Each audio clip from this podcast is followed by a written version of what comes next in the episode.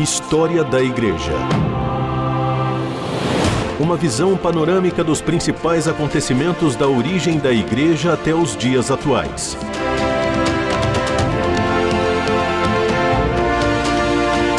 A apresentação do pastor e historiador Marcelo Santos.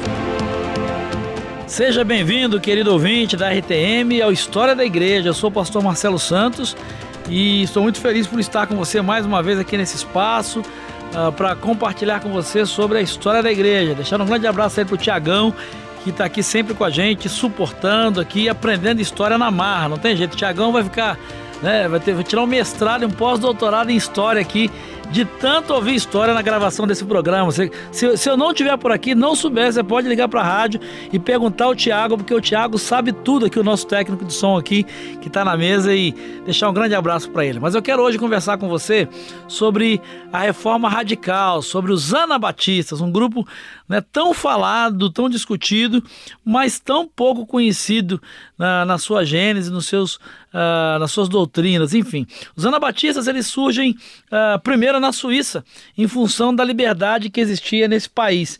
Nem o feudalismo e nem o papado tinham sido capazes de preservar o apoio uh, dessa terra de mercenários. A insistência de Zwinglio na Bíblia como fundamento da ação dos pregadores vai encorajar a formação de conceitos baseados na Bíblia.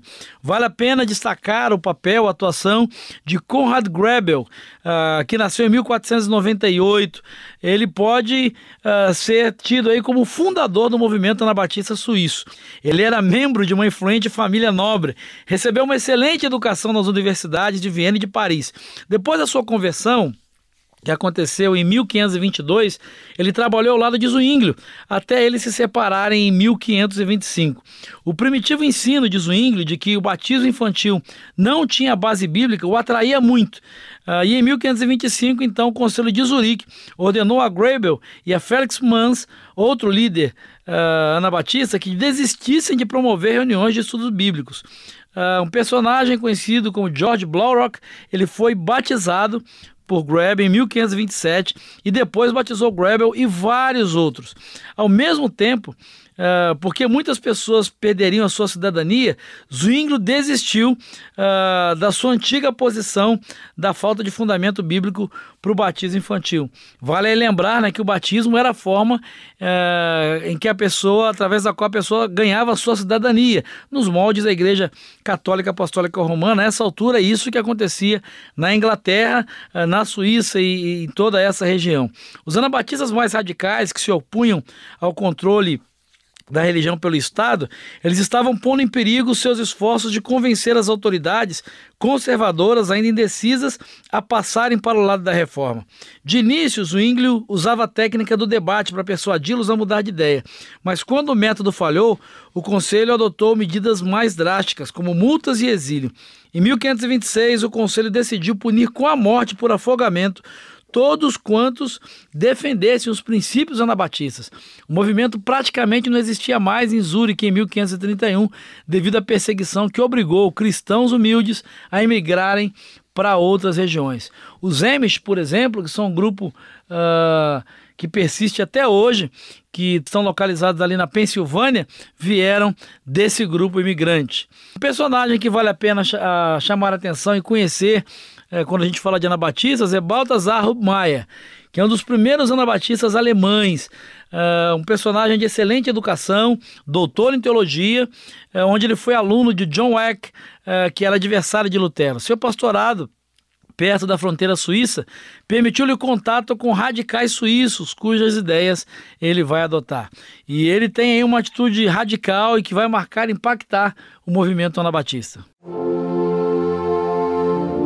História da Igreja.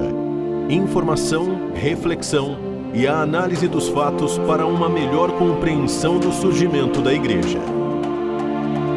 Uh, Baltasar Rubmaier uh, vai ter um papel importante nesse processo da reforma radical. Ele e mais 300 seguidores foram batizados por afusão, ou seja, né, existem três formas de batismo: né? a aspersão, quando você joga um pouco d'água, né, batizado com um pouco de água, a, a imersão, que é o formato histórico dos batistas, quando a pessoa é mergulhada num tanque, e a fusão, quando é jogada água sobre a pessoa. Ela se ajoelha, a água é jogada sobre ela. Então, uh, o Rubmaier ele e 300 seguidores foram batizados em 1525 por afusão, e por isso ele teve que fugir para Zurique, a fim de escapar das autoridades austríacas. Daí ele vai para Morávia, onde assume a liderança de todos que haviam fugido da perseguição de Zwinglio e dos milhares de moravianos convertidos às ideias anabatistas. Por ordem do imperador, ele foi queimado numa estaca em 1528 e sua esposa foi afogada no rio Danúbio pelas autoridades católicas romanas. Durante seu ministério como líder anabatista, ele ensinou a separação entre igreja e Estado e a autoridade da Bíblia e o batismo dos crentes. O setor radical do movimento anabatista, por causa da sua escatologia, contribuiu muito para decepcionar muitos crentes fiéis nas fileiras dos anabatistas na Alemanha. Os profetas de Zwickau que causaram problemas a Lutero em 1522 em Wittenberg, embora um pouco equivocadamente, eram em geral associados ao movimento para desacreditá-lo.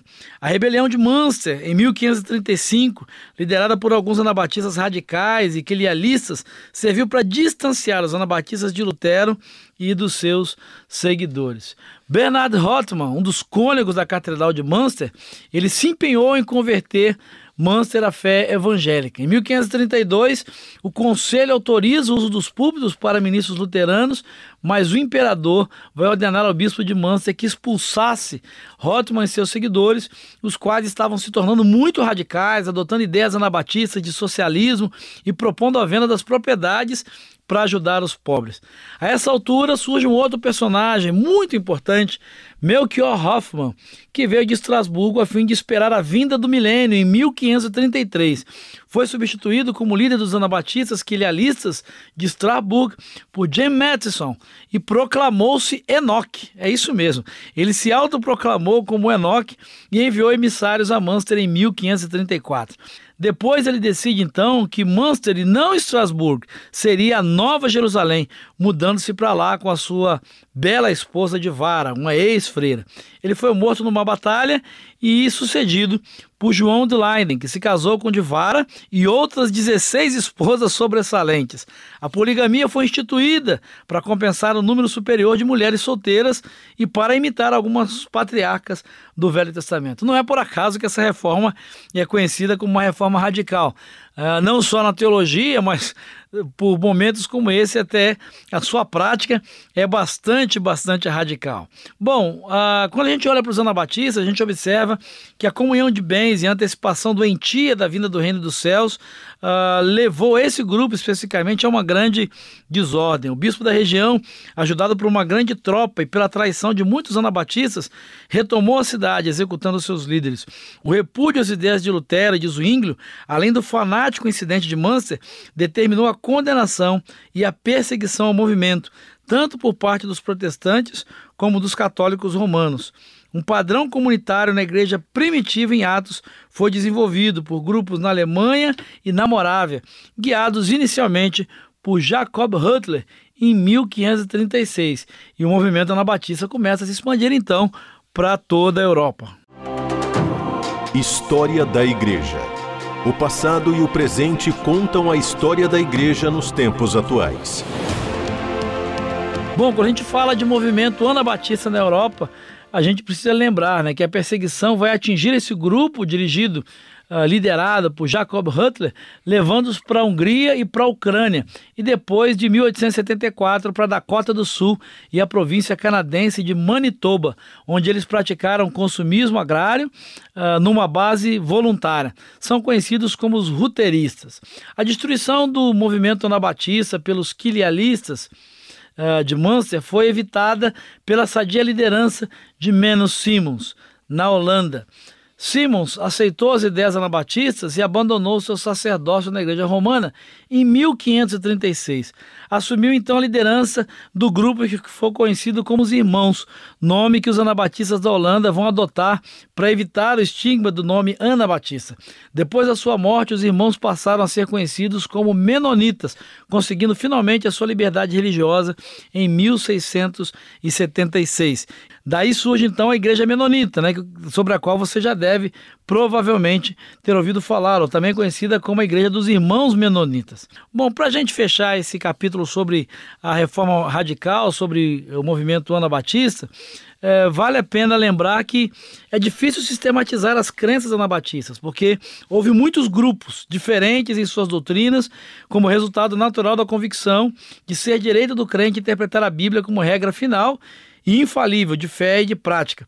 Muitos, por conta disso, acabavam dando uma interpretação é, literal né, radicalmente literal das Escrituras. Eles criam que a verdadeira igreja era uma associação dos regenerados e não uma igreja oficial de que participavam até não salvos. E aí são algumas contribuições bastante positivas. Eles praticavam o batismo de crentes, de início por fusão ou aspersão e depois somente por imersão. Por sua oposição ao batismo infantil, tido pelos anabatistas como antibíblico, e por sua insistência no rebatismo, receberam o nome de anabatistas. Daí a origem do nome, né? São os anabatistas, os rebatizadores, aqueles que batizam de novo. A maioria acentuava a completa separação entre a igreja e o Estado e não mantinham comunhão com as igrejas estatais. A Confissão de Slatey, de 1527, uma obra principalmente de eh, Michael Sattler, é, expressou as principais ideias da maioria dos anabatistas. Inclinados ao pacifismo, eles se negavam a fazer juramentos nos tribunais e a servir como magistrados, como juízes. Alguns eram milenaristas na sua escatologia e, em parte devido a isso, praticavam a comunhão dos bens. Os anabatistas eles exerceram uma atração especial sobre os artesãos e os camponeses, não alcançados pelos outros grupos reformadores que eram mais elitistas na sua teologia e até mesmo na sua prática. Esse fato, relacionado à tendência natural à interpretação literal da Bíblia pelas pessoas iletradas, levou-os a excessos místicos e eclesiásticos. Os duros tempos do século XVI fizeram com que muitos pobres aceitassem a consolação que encontravam nas ideias dos anabatistas, que não foram os bolcheviques da reforma nem integravam todos à esquerda dos visionários fanáticos. Eram apenas humildes crentes na Bíblia, alguns dos quais enganados por líderes ignorantes que interpretavam a Bíblia literalmente para proveito próprio. Nem os menonitas, nem os batistas se envergonhariam de colocá-los como seus predecessores uh, espirituais. O seu conceito de igrejas livres influenciou inclusive puritanos separatistas, batistas e quakers. Com certeza um papel importante, um papel fundamental. Quais são as lições que ficam de todo esse movimento?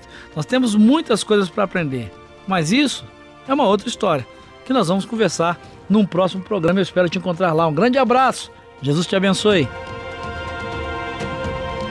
História da Igreja. Uma visão panorâmica dos principais acontecimentos da origem da Igreja até os dias atuais. Produção e apresentação: Pastor Marcelo Santos. Realização Transmundial.